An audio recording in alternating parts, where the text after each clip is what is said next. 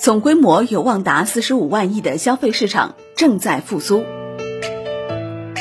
报复性消费也许不会来，但消费一定会复苏。四月社会消费品零售总额降幅环比三月继续收窄。国家统计局发布数据称，四月份城镇消费品零售额两万四千五百五十八亿元，同比下降百分之七点五，降幅比上月收窄八点四个百分点。乡村消费品零售额三千六百二十亿元，下降百分之七点七，降幅比上月收窄七点四个百分点。国家统计局新闻发言人刘爱华表示，从下个阶段的走势来看，目前消费升级的势头还是在继续。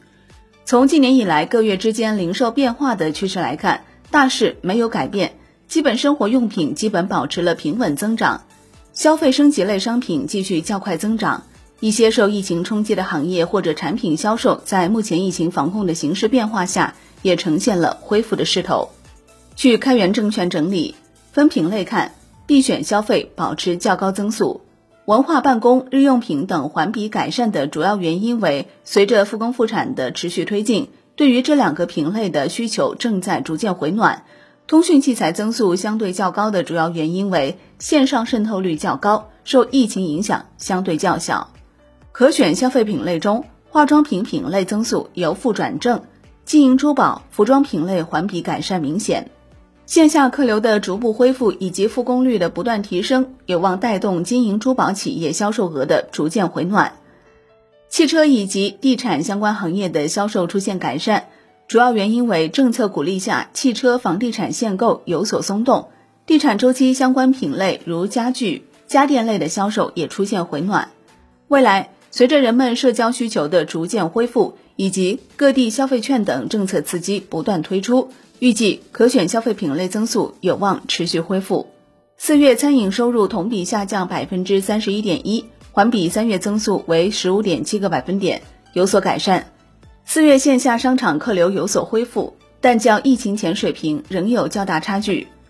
随未来客流逐步恢复，预计餐饮行业收入将逐步回暖。据证券时报报道，进入五月以来，以购物中心等实体商业为代表的北京客流回暖率已接近五成，部分购物中心客流环比上月增长近一倍。中国商务部原副部长魏建国近日接受媒体采访时表示。今年中国消费规模有望达到四十五万亿元，成为全球第一大市场。在魏建国看来，如果中国能够抓住直播带货等新业态新模式涌现带来的机遇，不仅能够提振消费增长，对推动消费升级、实现高质量发展也有好处。他预计，二零二零年中国外贸走势将前低后高，二季度持续恢复，三季度比较高，四季度实现翘尾。据开源证券测算，实物商品网上零售额增速恢复较快，且占社零比重持续提升。四月份当月，实物商品网上零售额七千二百一十五亿元，增速比三月份增加十点八个百分点。而在实物商品网上零售额中，吃用类商品分别增长百分之三十六点七和百分之十二点四，穿类商品下降百分之十二。疫情对居民外出和线下消费影响明显。部分消费需求转移至线上，带动线上渠道零售增速恢复较快。公开数据显示，五一假期中国电商销售普遍快速增长，部分平台销售增速超过百分之四十，直播带货迅速窜红。短短五天内，电商直播场次和直播商品数量同比分别增长一倍和四点七倍。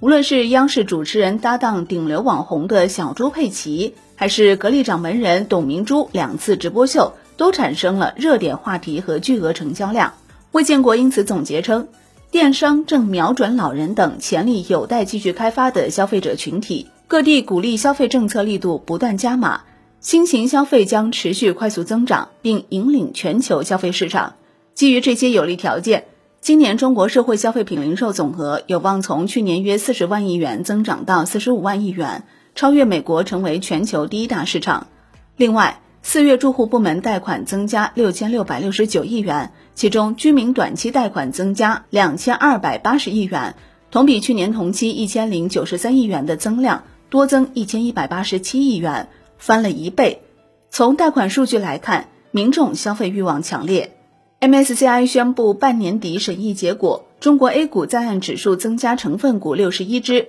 剔除十八只，其中食品饮料股票三全食品、恰恰食品、安井食品等被纳入 MSCI 指数。年初至今，Wind 大消费板块涨幅也强于大市。展望后市，多家机构认为消费板块业绩将持续提升，市场表现较好。国泰君安证券研报指出，从宏观层面看，消费已全面上升至国家战略高度，成为保持经济平稳运行的稳定器和压舱石。展望未来，面临更加不确定的外部环境以及经济结构逐渐调整，内需的力量将会充分展现，这将是未来数十年影响经济增长的最核心驱动力。经济进入平稳期，消费进入下半场，未来两个大的消费方向可以概括为。供给看效率，需求看红利。从供给端来看，整个消费板块的增长已经进入挤压式增长阶段，企业之间的竞争更多的体现为效率之间的竞争，而效率又体现为企业组织能力、管理能力、团队机制、文化的竞争。从这个角度而言，投资者应该重点配置龙头企业，龙头企业可以充分利用自己的竞争优势，通过挤压中小企业的市场份额来获得成长。这在过去几年资本市场体现的淋漓尽致，消费白马股一骑绝尘。好的，感谢收听，更多内容请下载万德股票客户端。我是林欢，财经头条，我们再会。